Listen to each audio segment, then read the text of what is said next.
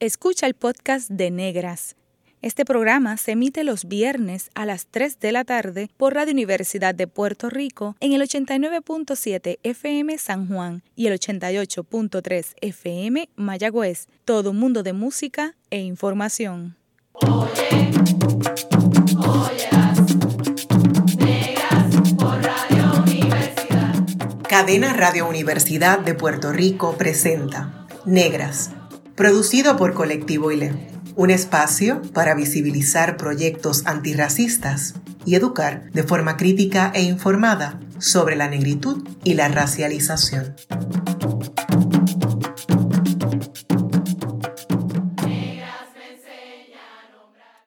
Hoy en Negras les saluda Bárbara Abadía Resach para conversar sobre bomba y genealogía en Puerto Rico. Me acompaña Melanie Maldonado, Melanie es bombeadora, activista e investigadora. Al fin te tenemos en negras, Melanie, bienvenida. ¿Cómo estás? Muy bien, gracias y saludos desde Orlando. Así que estamos en la diáspora, ¿verdad? Esto es Puerto Rico, está, está regado, no es un solo espacio geográfico. Y eso es algo que también para nosotras en negras es importante, ¿verdad? Porque hablamos desde distintas puertorriqueñidades, no solamente del archipiélago, ¿verdad? Desde el territorio insular. Y justamente te pregunto, ¿dónde naciste? ¿Dónde te criaste? ¿Dónde estudiaste? Yo, yo nací en Chicago y me crié en Chicago también, de, de padre nacido en Chicago. Eh, mis cuatro abuelos se juntaron acá afuera. Eh, dos de mis abuelos se juntaron en Utah en el estado de Utah y después eh, estaban de camino a Nueva York en el año 1951 y pararon en, en, Chicago para tomar unas vacaciones que mi abuela siempre había escuchado cosas buenas en Chicago y se quedaron. Y eh, esos son los, eh, los abuelos paternos. Y mis abuelos maternos, pues ellos se juntaron en Chicago. Pero todos mis abuelos salieron, se fueron de Puerto Rico en los 1940. ¿Y de qué partes de Puerto Rico? Porque esa, ese éxodo a, Utah no era muy común. ¿Cómo llegaron a Utah?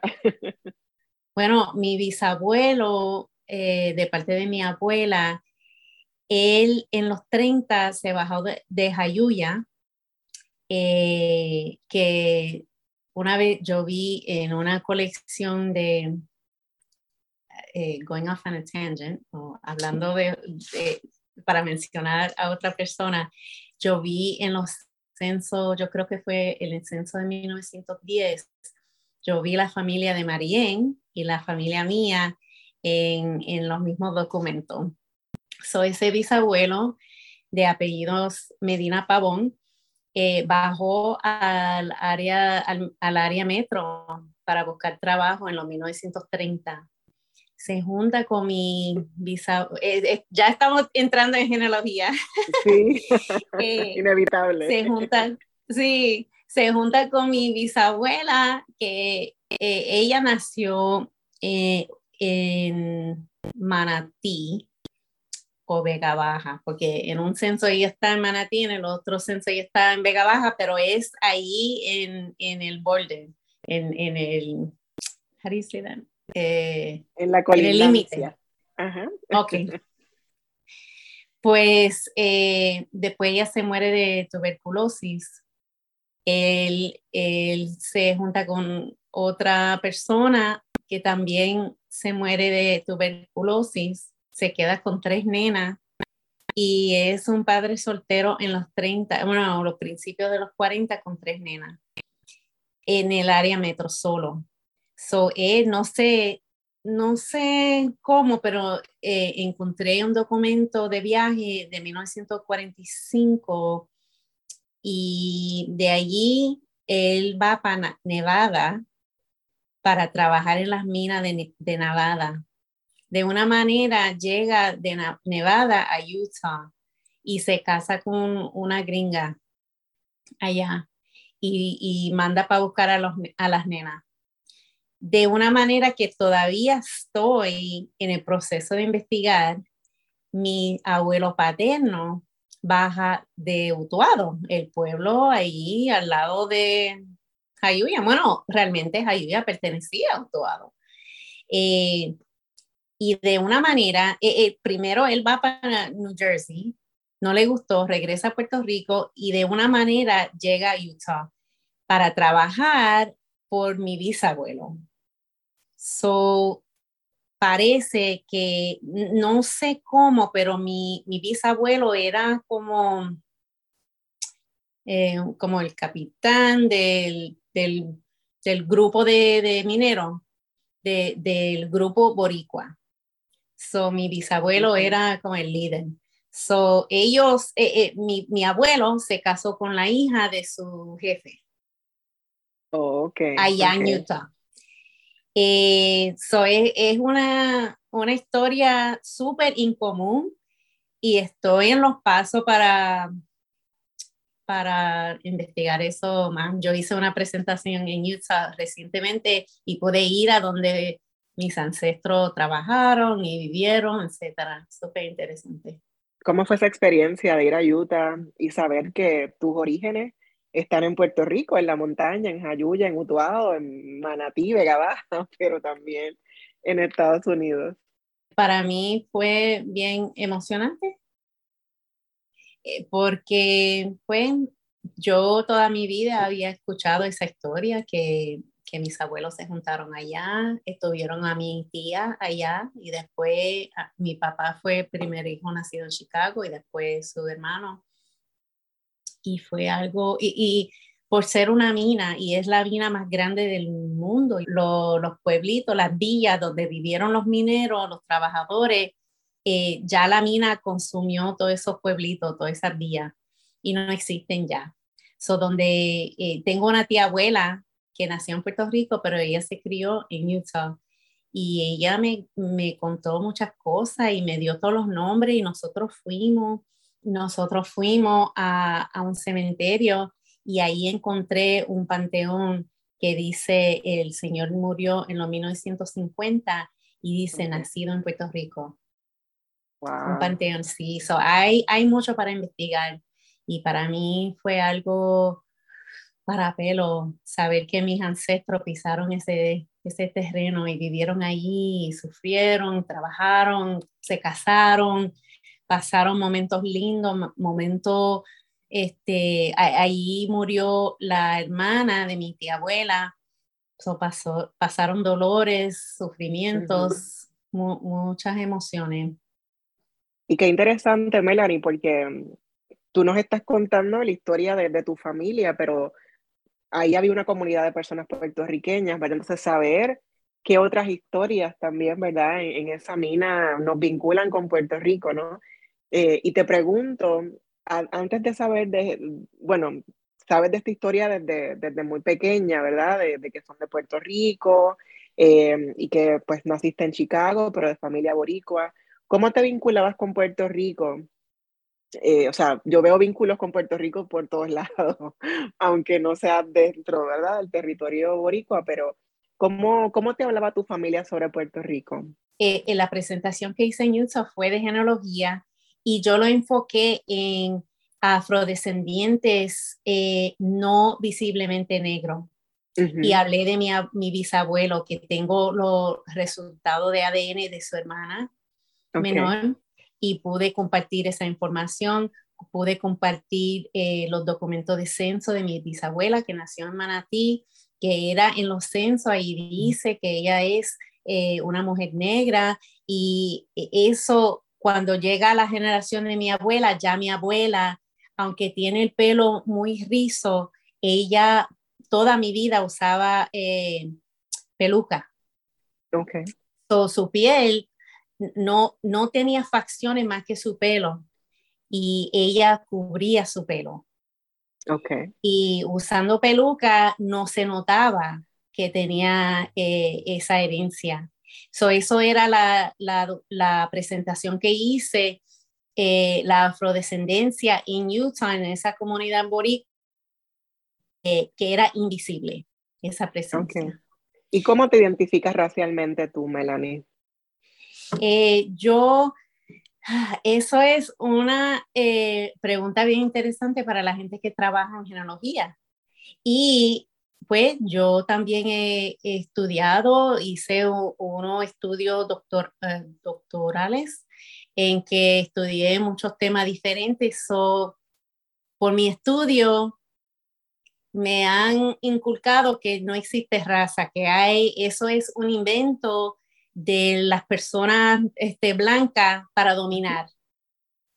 Entonces, como, como alguien que trabaja genealogía, también te puedo decir, yo sé que no somos boricua eh, el, eh, de tres, estas tres razas que, no, que nos han dicho por tiempo eterno, bueno, por lo menos en los últimos siglos, que, que nuestros raíces vienen de diferentes eh, sitios en el mundo, eh, que en Puerto Rico había no tan solo los taínos, pero otras, otro grupo indígena, que el continente de África es, es el lugar con más diversidad genética en el mundo. Eh, que no es negro, no es una cosa, no es un, no es una cosa, me faltan las palabras en inglés y en español.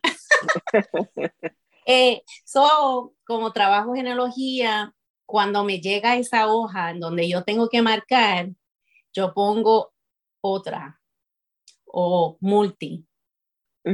O si me, si me deja la oportunidad, se me da la oportunidad seleccionar varias, pues pongo este Ah, si no es, hasta el momento no, está, no dice afrodescendiente, eh, pero yo escojo negra, este, indígena y todo, todos los círculos que puedo marcar, porque para mí entiendo que no soy de una sola cosa.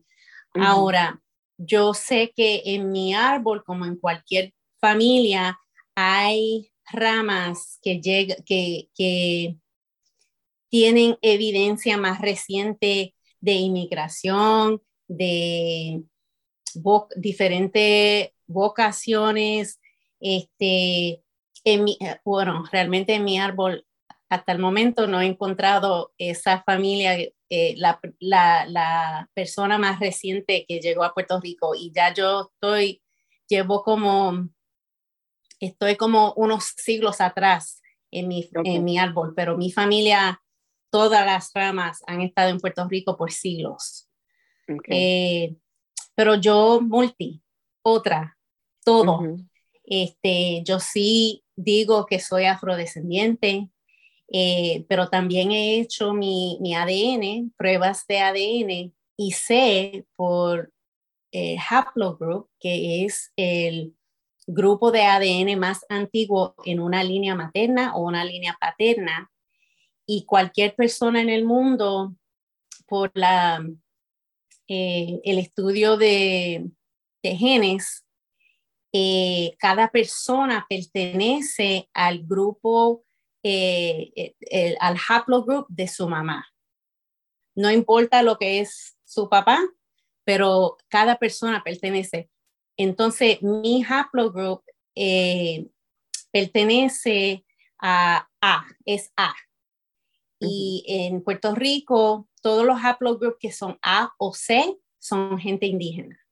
So, aunque yo sé y identifico que yo sí soy afrodescendiente, no negando que tengo otra, otra rama, otras otra raíces, yo sí, por mi haplogroup, pertenezco a a una línea indígena, que 60%, 60 y pico por ciento de las personas en Puerto Rico también tienen A o C y 27 tienen una, un haplogroup que materna, que, eh, materno que llega directamente a África. So, es un, una contestación súper amplia que eh, no es una, no es una contestación fácil para hacer. No lo es, no lo es, pero es una contestación genealógica. Exacto. Y, y, no, te hago la pregunta, ¿verdad? Porque sí sabemos que la raza es una construcción eh, social impuesta. Eh, sin embargo, pues se establecen categorías y se racializan a las personas, ¿verdad? Se tratan a las personas de acuerdo con qué se asocia, ¿verdad? Su, su fenotipia, su rasgo eh, fenotípico, su, su, cabello, su tonalidad de piel, la nariz, etcétera, ¿verdad? Entonces, si bien es cierto que hay una única raza que es la raza humana, pero en la medida en que establecemos categorías eh, y también, pues a veces utilizamos las categorías raciales impuestas de una forma política, ¿verdad? Por, para, para denunciar, para señalar, ¿verdad? Porque ya nos están viendo como diferentes. Entonces te pregunto, eh, en el caso de Puerto Rico, em, posiblemente como tú luces fenotípicamente, pues no dicen que es una, una persona visiblemente negra, eh, pero quizás en Estados Unidos, ¿cuál ha sido tu experiencia en términos, y lo, y lo pregunto no solamente desde lo racial, también puede ser desde lo étnico, ¿verdad? Eh, si te dicen como eres latina, eres people of color, eres other, eh, ¿cómo han sido los procesos de racialización en Puerto Rico y fuera de Puerto Rico? ¿Cuál ha sido tu experiencia? Pues como una persona nacida y criada en Chicago, de padres que nacieron y se criaron en, Chicago, eh, ellos nacieron entre la guerra, la Segunda Guerra Mundial y la era de, de civil rights o eh, el movimiento de civil rights o derechos humanos, civiles. De derechos eh, civiles, sí. De, de, de, entre esas dos eras ellos nacieron. Entonces, eh, mi mamá se crió viendo eh, protesta de, dentro de ese movimiento de derechos civiles que incluyó los boricuas en Chicago, que estaban medio confundidos como, ok, ¿qué está pasando? ¿En qué lado voy? ¿Qué, qué, ¿Cómo esto me afecta a mí? Eh, y pues Chicago, como muchas otras ciudades, se, gente que han estudiado eh, segregación eh, en este país dice que Chicago es una de las ciudades más divididas en ese sentido. Y lo es. Y, eh, uno de los últimos alcaldes eh, designó la, los vecindarios en vez de, uh, I want to say acknowledge, en vez de... De reconocer. De reconocer que Chicago era segregada. Que, sí, segregado segregado, pues él, eh, él usó el inverso, dijo, nosotros, eh, este, esto es una ciudad de vecindarios. Ahí está el vecindario mexicano, ahí está el vecindario mexicano, este negro, ahí está el vecindario chino, ahí está el vecindario puertorriqueño, griego, etcétera, etcétera, etcétera. So, yo me crié con esa conciencia que hay, que la gente tal viven allá y la otra gente tal viven allá. Y yo me crié en la comunidad boricua, pero en la boricua, al lado de la boricua, es la comunidad de tal grupo de personas. era, era siempre, eh, he tenido esa conciencia que yo soy puertorriqueña la gente boricua eran, eh, eh, tenían diferentes facciones, diferentes raíces. Yo me crié con esa conciencia. In a country that is ruled by white supremacists, you grow up already understanding that you belong to the other. Tú, Una persona se cría acá en los Estados Unidos sabiendo que, que tú eres otro, otra, tú, eres, tú no eres de la comunidad dominante. Y de ahí, dentro de, de, esa agrupación, pues se dividen entonces en diferentes o grupo étnico o diferentes partes del país. Y me crié así y en, en una comunidad donde hay obviamente muchos este, gringo, americano, blanco, que también había una, eh, eh, Chicago absorbó lo que era eh, la, la migración grande, o the Great Migration, que era del sur para el norte, de las comunidades negras en el sur. So, en Chicago hay unas comunidades negras bien fuertes, bien grandes, y yo me crié dentro de todas esas comunidades. y este, eh, toda mi escuela era mezclada y, y como eh, ahora no se nota porque estoy ya llegando a mis, a, mis años, ¿sabes? Otras eh, avanzadas, voy a decir, que ya yo estoy perdiendo todo mi rizo, pero cuando estaba en la high, eh, y tenía pelo pero bien rizado, las otras muchachas me jalaban el pelo y me preguntaban, ¿eso es, ¿is that a weave? ¿Is that a weave? Y, me, y, y, yo como, eh, y mi abuelo, eh, eh, mi abuelo que era diputado siempre me decía, ese pelo que tú tienes, ese pelo de tu abuela, y ya tú, tú me escuchaste contar esto, que ese pelo que tú tienes, pelo negro, ese pertenece a tu familia de tu abuela, no, mi familia es taína, y la familia de ella era negra, ese es pelo negro, eso yo me crié con esa conciencia, ok, primero tengo ancestro que se ven, son visiblemente negros, tienen facciones negras que yo no, que, que, yo no tengo más que esta herencia en el pelo. Y, pero, y eso, eh, ah, voy, a, voy a ir a inglés. It became a signifier. My hair became a signifier mm, sí. of my blackness, of my, of my afrodescendencia. Eh, So, el, el, pelo mío era como la única cosa en mi cuerpo que significaba que tenía estos ancestros este, afro, que, que yo llevaba esos ancestros conmigo en, en la ciudad. So, la gente siempre me preguntaba, eh, en las comunidades negras me preguntaba, ¿tú, eres, ¿tú estás mezclado con qué? ¿Negro y qué? Siempre ellos ya tenían ese entendimiento que yo tenía ancestros negros. Eso era negro con qué. Y yo como, como ya yo estaba condicionada a entender que los boricuas eran una mezcla de tres razas, pues no era algo como sorprendente para mí escuchar. So, eh, eh, la identidad de nosotros boricua acá afuera es algo, algo súper extraño, porque cada persona está bregando no tan solo con su mezcla, con sus ancestros, pero sus comunidades donde ellos nacen, donde ellos se crían, que es algo diferente. Los boricuas que se criaron en Texas es algo totalmente, una experiencia totalmente, totalmente diferente criarse allá eh, que criarse en Chicago, que criarse en California. Eh, eh, tenemos diferentes ambientes en que estamos criando diferente influencia, diferentes referencias. Y pues yo me, me, crié en una ciudad bien grande que era bien involucrado en el, en el movimiento de derechos civiles. Yo me crié con esa conciencia también.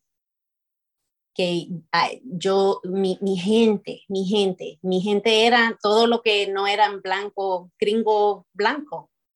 todo lo, lo, demás eran mi gente. Y porque nosotros nos criamos como en, eh, con esa experiencia de opresión de la, de la gente dominante. Desde ese white privilege, ¿verdad? Del privilegio blanco y, y, como mencionabas, ¿no? De ese Chicago tan dividido por, por regiones, que no es para celebrar la diversidad necesariamente, es para decirle tú perteneces aquí y de aquí no te muevas porque esta es tu lugar. Exacto. muy problemático, ¿verdad? Ese tipo de, de experiencias que, que se sobreviven en Estados Unidos en Illinois, pero en otros estados también, ¿verdad? Aunque dices que la, la, la, el trato, la socialización son diversas, pero también tienen que ver con la cantidad de boricuas que hay en algunos lugares, ¿verdad? Que no es lo mismo en Chicago, que en Nueva York, que Florida hoy día, ¿verdad? Entonces vemos Florida también cada vez se convierte en un estado más conservador, con unas políticas eh, que son terribles, ¿verdad? Para, para las comunidades puertorriqueñas y que afectan principalmente a las personas visiblemente negras, empobrecidas, ¿verdad? No todo quien, las personas que están en Florida em, están viviendo a cinco minutos de Disney y pueden ir a Disney todos los días, ¿no? Pero, pero cómo se dan esas negociaciones como dices, ¿no? Em, y me parece muy interesante cómo, cómo narras la experiencia de vivir en, Chicago eh, y cómo esa asociación de la negritud a través de tu cabello, ¿no? Como ese significante de, de la negritud, desde a que te alaran el pelo, los rizos y preguntarte eh, si, que no necesariamente en Puerto Rico el cabello rizo, pues no necesariamente puede considerarse, pues eres negra, ¿no? Eh, depende, ¿verdad? La textura del cabello, etcétera, ¿no? Entonces, ¿cómo se van dando esa... Eh, y te pregunto, Melanie, tú tienes un hijo y una hija que son visiblemente negros, eh, que se están criando en, Chicago y ahora en Florida. ¿Tienen estas conversaciones? ¿Cómo les va en la escuela? Ojalá que hayamos superado muchas cosas y que eh, ellos no tengan que sobrevivir muchas cosas que, que otras personas hemos tenido que sobrevivir, pero sabemos que no están en una burbuja. ¿Cómo es la dinámica con tus hijos? Pues eh, es una, e, es bien interesante para ellos y para mí criar a, niños que no tan solo tienen eh, diferentes eh, diferente evidencia de sus ancestros que, que, que, hablan en su cuerpo, pero también cómo se identifican. Mi hija se identifica como una niña negra, mi hijo se identifica como un niño negro, aunque mi hijo tiene el color de tez más cerca de, de mi color que de, que de su papá, un, po, eh, un poquito más oscuro, pero eh, mi hija es más este, oscura en color de tez. Y yo cuando mi, cuando mi hijo se fue para la escuela y él le eh, tenía el pelo muy corto y pues no, ahora tiene un afro y él, él es súper orgulloso de ese afro y yo lo dejé crecerlo durante esta pandemia para ver cómo es que él lo puede cuidar, para ayudarle. Pero antes de eso, no tenía esa evidencia.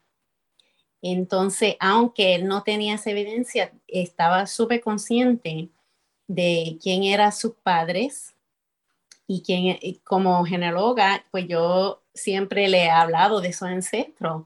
Y mi hijo, siendo bien pequeñito, se iba a la escuela y se identificaba como un niño negro.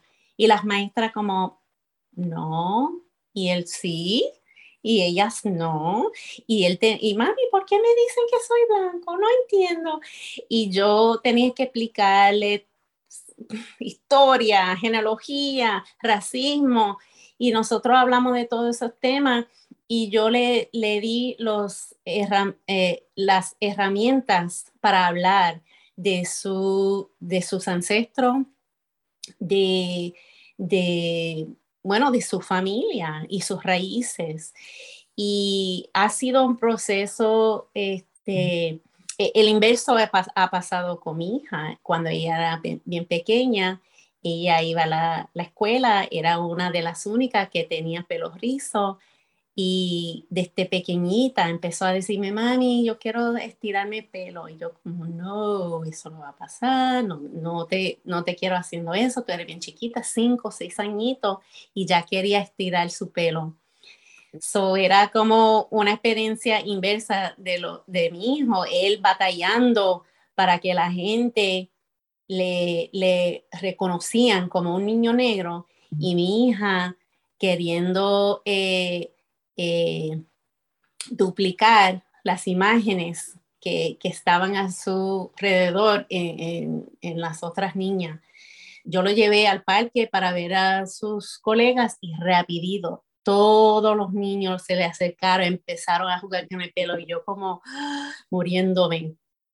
Porque, pero, pero segura que le había hablado y le había explicado, eh, tú, tú tienes el derecho de decir, eh, mi cuerpo no es un juguete, no debes estar como tocándome sin permiso. Esto es, ¿sabes? Yo no soy para tú, este, for your enjoyment, for your play, I'm not here to entertain you. Eh, y le, le, so, yo ahí en la esquina como muriéndome porque quería intervenir, pero también quería que él usara eh, todo lo que había aprendido por toda su vida para bregar con esos niños, porque es una lección que él va a seguir teniendo en esa experiencia que, que tiene eh, en la vida, bregando con gente que no entienden que eh, aunque tu color de tez es un poquito más uh, light. Clara, clara, eh, que tú puedes tener otras facciones, otras partes de tu cuerpo pueden hablar esa, eh, esa, eh, esa afrodescendencia.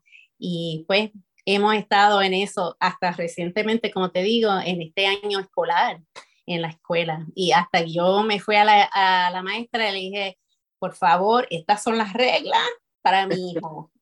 Muy bien, muy bien. Y, y, ella como, no, obviamente, sí, claro, te voy a apoyar en eso. Pero para mí es bien importante que mis hijos estén orgullosos y, y orgullosas y orgullosos de, de, sus ancestros, pero de ellos mismos también. También, por supuesto. Y que ellos comunican eso cuando están relacionando. Hace como dos años atrás, mi, mi hijo cuando regresó a la escuela, el, eh, una, un amiguito le preguntó, mira, ¿y qué, qué recibieron para las navidades?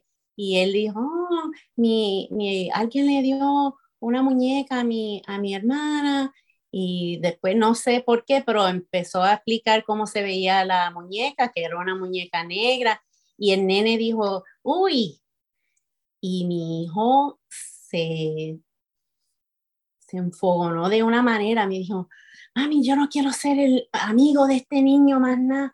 Y yo dije, ¿por qué, papi? No, porque él eh, criticó a la muñeca de mi hermana por ser una muñeca negra. Eh, me ha encantado esta primera parte de la entrevista, eh, porque hemos hablado de genealogía, sí, sí, sin quererlo, pero después de la pausa vamos a continuar hablando sobre el tema de genealogía y también sobre bomba, que es otra de tus pasiones. Así que en breve regresamos con Negras y continuaremos dialogando con Melanie Maldonado. Sigue en sintonía con Radio Universidad de Puerto Rico. La clase de historia que no nos contaron,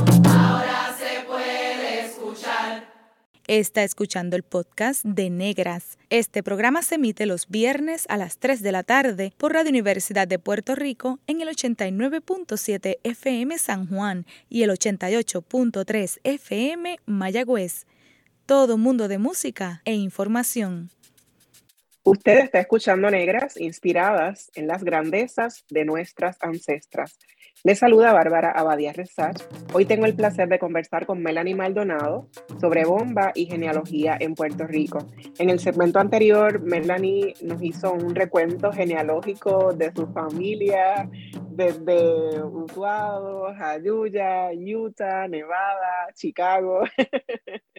Eh, y terminaste hablando de Florida, que es el lugar donde estás ahora, y las experiencias que has tenido con tus hijas con respecto a a su cabello, a su tonalidad de piel. Y te pregunto, Melanie, ¿cómo eh, llegas a la bomba? Porque empiezas en la bomba también en Chicago. Y entonces eso tiene que ver también con la nostalgia de ese Puerto Rico que se añora, de mantener esas raíces en ese eh, barrio puertorriqueño en Illinois. ¿Cómo llegas a la bomba? Como ya te expliqué, yo soy, yo nací en Chicago, mi padre nació en Chicago. Eso entonces eh, eh, me pone en una tercera generación fuera de la isla. Mis abuelos, mis padres, yo. Pero yo me crié, aunque mis cuatro abuelos se fueron en los 40, yo me crié en una comunidad boricua donde la mayoría de mis amiguitos y amiguitas eran eh, de, de, la segunda generación. Entonces ellos nacieron en Chicago, pero su padre en Puerto Rico. Todos ellos hablaron español, yo no. Mis padres hablaron español de vez en cuando, pero con, eh, con, en, la, en, la, en, la, casa nunca. Eh, tres de mis cuatro abuelos me hablaban en inglés eh, yo yo estaba teniendo una experiencia súper diferente que, mi, que mis amigas, que mis amigos, de, que mis, de mis otros primos, primas. Eh, y me, dio como una vergüenza eh, no entender las referencias que, que, hacían mis, que hacían las personas a mi alrededor. No saber eh, ciertas cosas culturales, no, eh, por lo menos acá afuera, una, una, like a signifier, a marker, eh, algo que se identifica a los boricuas de acá afuera o las boricuas de acá afuera es que tú puedes bailar. Eso es algo, si tú bailas salsa, cuando yo me crié, si tú no sabes bailar salsa, entonces, ¿sabes? Te cuestionan. ¿Cómo es que tú eres boricua? Y yo como, yo no me crié con eso, yo no me crié con, con muchas costumbres de Puerto Rico en mi casa. Eh, como, te, como te dije, mis padres nacieron en Chicago, mi, mi mamá, mi papá nacieron en Chicago. Y eh, en una época, ¿sabe? Eh, ellos nacieron ahí a, a, los principios de los 50. Entonces, ellos se criaron en los 60s, tú sabes en the 70s, eh, eh, estaba en la high in the 70s, donde, la época de disco, ¿sabes? Ellos eran bien gringados.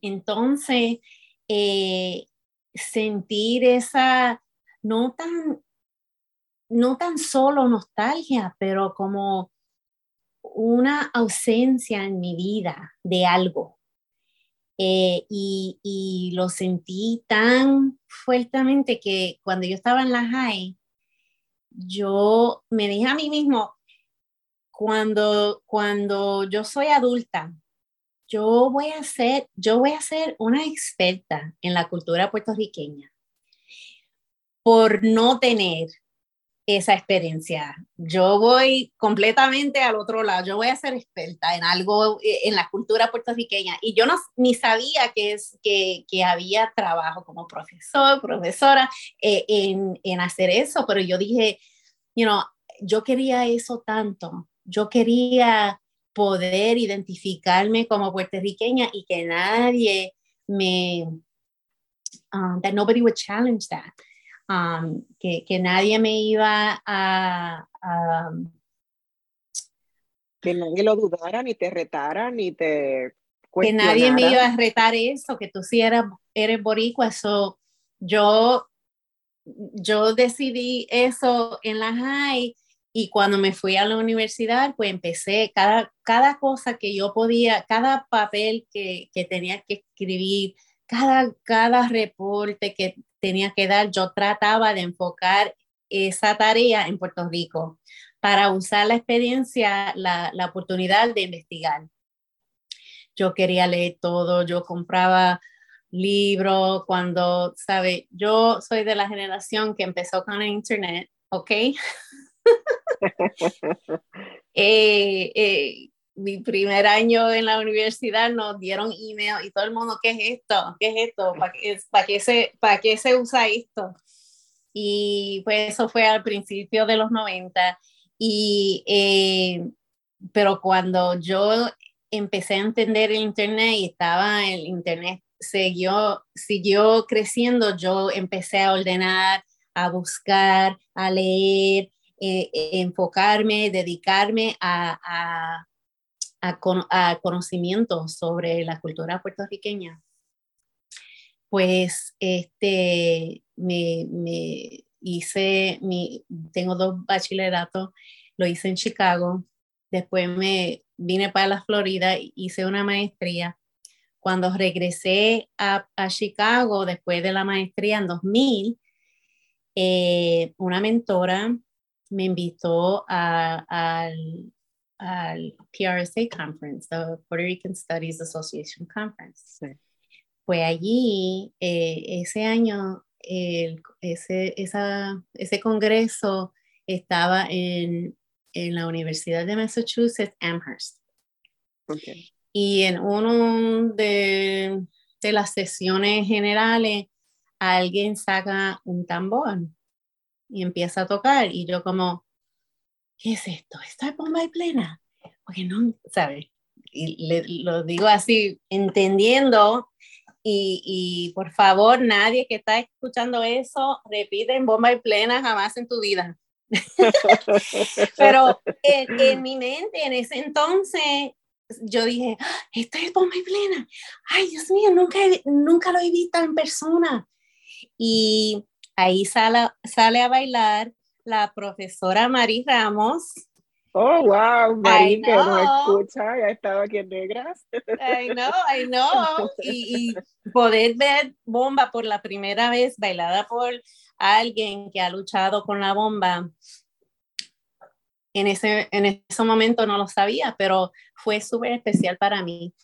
Y te digo que, ¿sabe? Cuando algo, eh, cuando es el momento para algo pasar, es el momento y no hay nada que nadie pueda hacer para detenerte de, tu, de lo que es destinado para ti. Pues un, un colega de la universidad, cuando regresé, de la, del Congreso me, me, dijo, Melanie, yo pertenezco a un grupo de bomba acá en Chicago, yo quiero que tú vayas al ensayo. Eso fue en octubre. En noviembre yo empiezo un trabajo en la organización Aspira. Mi colega en Aspira en noviembre me dice, Melanie, yo pertenezco a otro grupo que se llama Africaribe y yo quiero que tú vayas al ensayo. Yo como, ensayo, ensayo.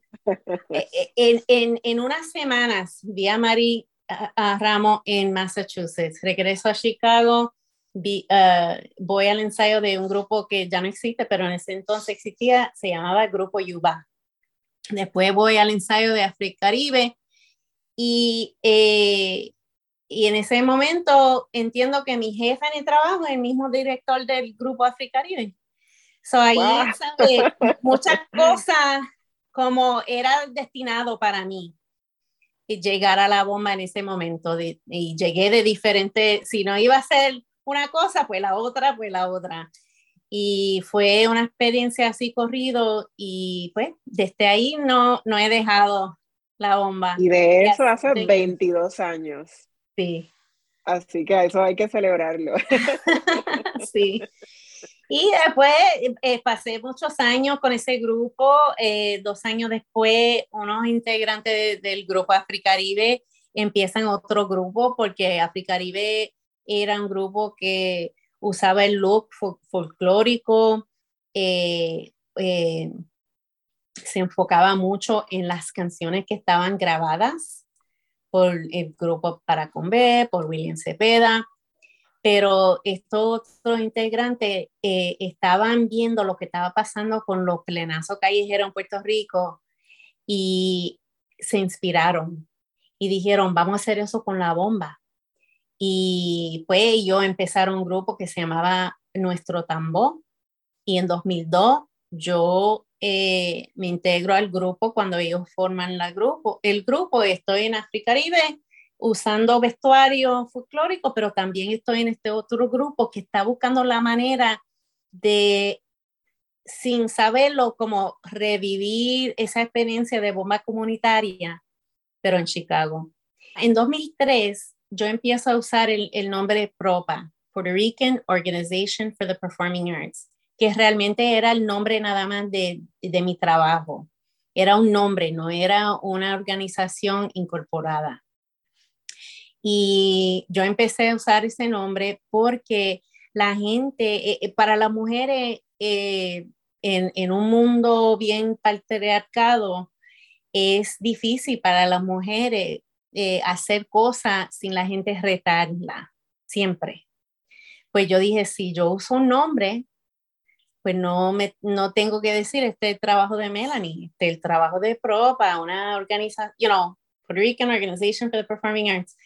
Entonces, eh, eh, el trabajo ha sido más aceptado, es más fácil compartir el trabajo bajo el nombre de un proyecto que usar Melanie, este trabajo de Melanie, porque es algo psicológicamente que la gente sabe, como te digo, en, un, en este mundo eh, patriarcado, una mujer, eh, le, hay muchos retos para una mujer hacer X, cualquier cosa. Sí, definitivamente.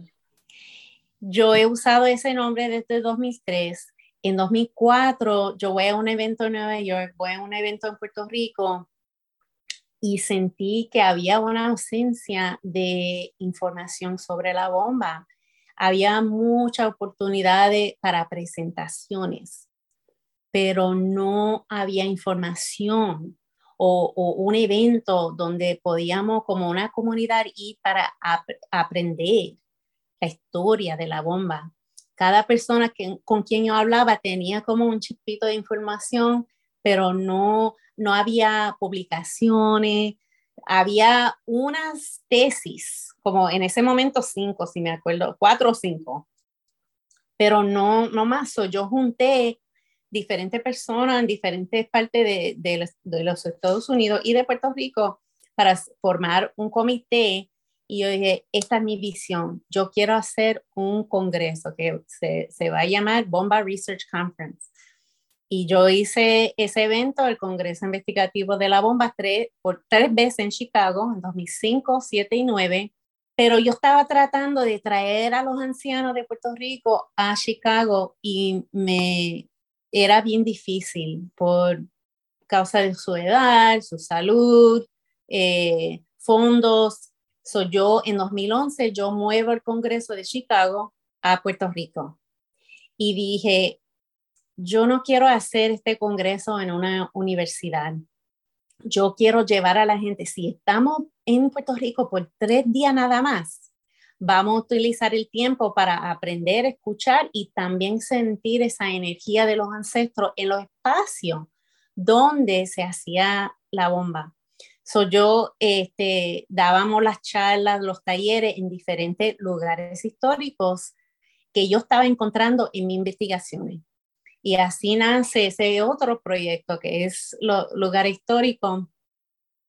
Eh, para darle un fast forward aquí, eh, eh, después de, de, Huracán María, cuando yo voy para Puerto Rico en 2018 y veo la destrucción total en toda la isla, yo rapidito corro a, a alguno de estos lugares históricos, a uno de estos edificios estos edificios y veo en dos casos, en Guayama y en Cataño, que palos de mangoe se habían caído en cada edificio y destruido el techo, no puede esperar hasta que eh, el gobierno reconoce a estas casas como la casa donde, donde vivió X bombero o X bombera. eso va a durar años, décadas, porque en Puerto Rico no existe una cultura de Black History Sites.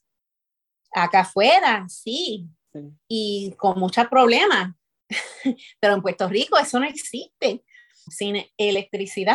Si ellos todavía no han este, eh, trabajado esos detalles, ¿cómo yo voy a pensar que, que esta, este edificio se va a rescatar? Yo no, yo no puedo esperar y yo no tengo el tiempo ni la paciencia para pedirle permiso a nadie eh, en un gobierno que me ayude. Vamos este, a hacer algo como comunidad, como una comunidad bombera. El próximo año instalamos, dedicamos la primera placa para, para eh, identificar un lugar histórico para la bomba.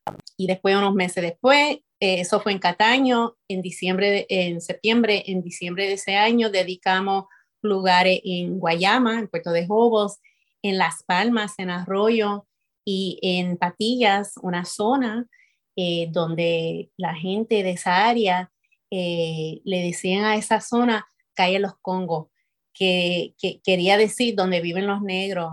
Y después, por la pandemia, no se pasó nada en, en 2020, pero en 2021 dedicamos en Ponce, en San Antonio, y en Sabana en Carolina. So, esto es un proyecto que sigue y no va a parar porque hay tantos y tantos lugares que, que están en este momento invisibles, que esa historia es invisible, es fuera, eh, eh, frente de nosotros, cuando nosotros vayamos para, eh, a diferentes lugares en Puerto Rico, ni sabemos que allí mismo, en ese cafetín, en esa farmacia, en esa alcaldía, en esa marquesina que ahí había, había bomba.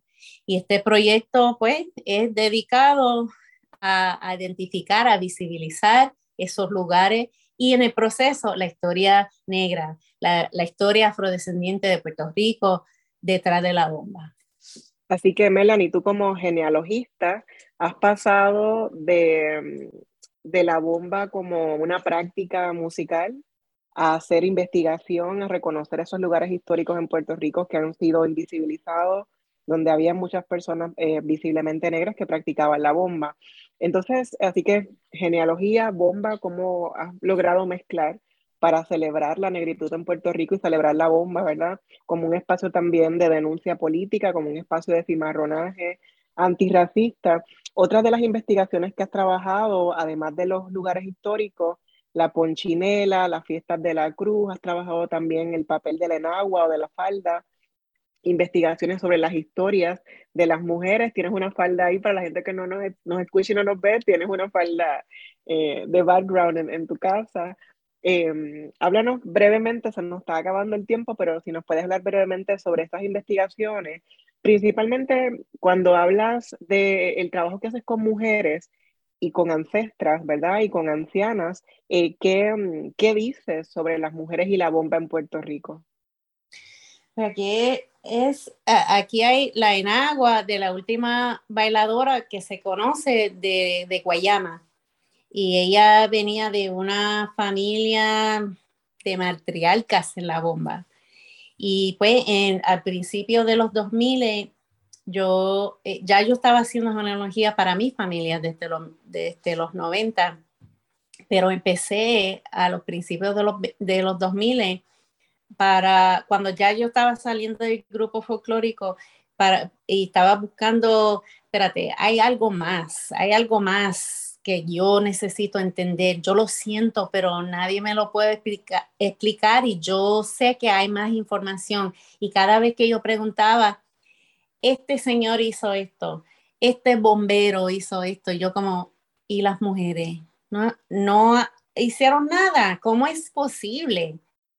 O si el patriarco, o si el director, o si, y yo como anciano, eh, todo era hombre, hombre, hombre, hombre. Y yo dije, no, no, no, espérate, es imposible que las mujeres, siendo parte de una tradición comunitaria que no contribuyeron nada, y yo empecé a buscar y yo dije, no, lo que voy a hacer es un documental para explicar esto. Y yo pedí una beca del Centro de Estudio Puertorriqueño en Nueva York y me dieron un Diaspora Research Grant en 2005 y yo fui a diferentes partes de este país, de, de los Estados Unidos, documentando los grupos acá y las mujeres que hacían bomba acá.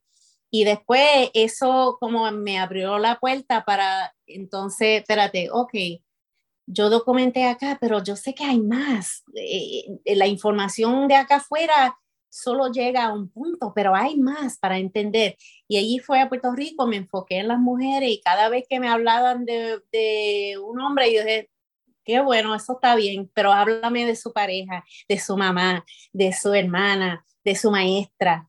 Y así fue que yo empecé a excavar esas historias, bueno, en inglés yo digo herstories, eh, de las mujeres en la bomba para poder visibilizar eh, las mujeres en los archivos, también tal como en la historia que contamos de la bomba. Fascinante tu trabajo, Melanie, y invito a la radioaudiencia a que continúen buscando información sobre PROPA, eh, que es tu organización, que es Melanie Maldonado y todo lo que haces, que es muchísimo, no solamente en la diáspora, sino también eh, en Puerto Rico, porque tienes un vínculo con Puerto Rico muy importante y, muy activo, ¿verdad? Estás entre Puerto Rico y viajando también por otros lugares de Estados Unidos. Así que te felicito y te agradezco por el trabajo que haces. ¿Y con qué sueñas, Melanie? Antes de contestar eso, eh, el documental nunca se dio porque en ese mismo momento que yo lo estaba haciendo, se está, eh, empezó YouTube, empezó Facebook y gente estaban posteando video. Y para mí eso, yo no sentí la necesidad de hacerlo en ese momento. No, sé, no, no quiere decir que no va a pasar, Pero esa investigación, que el nombre del documental era Suelta el Moño, eso se convirtió en un artículo. La investigación, que, iba a ser un documental, se convirtió en un artículo. Bueno, yo sueño en, eh, que estamos hablando de la bomba y de la cultura y será una tercera generación este, fuera de la isla en que la gente boricua pueden este, conocer sus historias, aceptar sus ancestros, todos y todas y todes sus ancestros, ancestres, ancestras, y eh, poder educar a sus familias, sus comunidades, sus amigos, sus amigas, sus eh, colegas con esa información, porque aunque hay muchas luchas en este mundo, yo creo que si una persona está centrada en su identidad está eh, eh, firme en quién es, pues no hay nada que lo puede detener en las otras áreas si ellos no están firmes en esa conciencia de quiénes son. Y para mí eso es súper importante y eso es una de esas motivas para mí ayudar a esas personas que se están criando, que ya se criaron como yo me crié, bien eh, alejada de mi cultura, eh, bien separada, bien distante. Y pues eso me motiva a seguir, seguir recopilando, excavando, compartiendo y publicando, hablando. Por eso yo hablo y hablo y hablo y podemos hacer como tres, cuatro, cinco, seis de esta entrevista porque yo no paro de hablar. Por supuesto, ha sido un lujo conversar contigo y esperemos que no sea la última vez. Eh, gracias por darnos esta clase magistral de genealogía a través de la bomba y a través de tu propia experiencia, de tu familia y de tus vivencias, ¿verdad? Desde la diáspora y desde Puerto Rico. Gracias, Melanie, por haber estado conmigo en esta conversación tan bonita. Como siempre, agradezco al personal técnico de Radio Universidad, a Santos y Luis Lugo, por su apoyo en esta edición de Negras. No olviden sintonizar Negras el próximo viernes a las 3 de la tarde. Feliz viernes a todos. Cadena Radio Universidad de Puerto Rico y Colectivo ILE presentaron Negras, asumiendo nuestro justo rol como forjadoras de cambio. Acaba de escuchar el podcast de Negras. Le invitamos a que nos sintonice los viernes a las 3 de la tarde por Radio Universidad de Puerto Rico en el 89.7 FM San Juan y el 88.3 FM Mayagüez. Todo un mundo de música e información.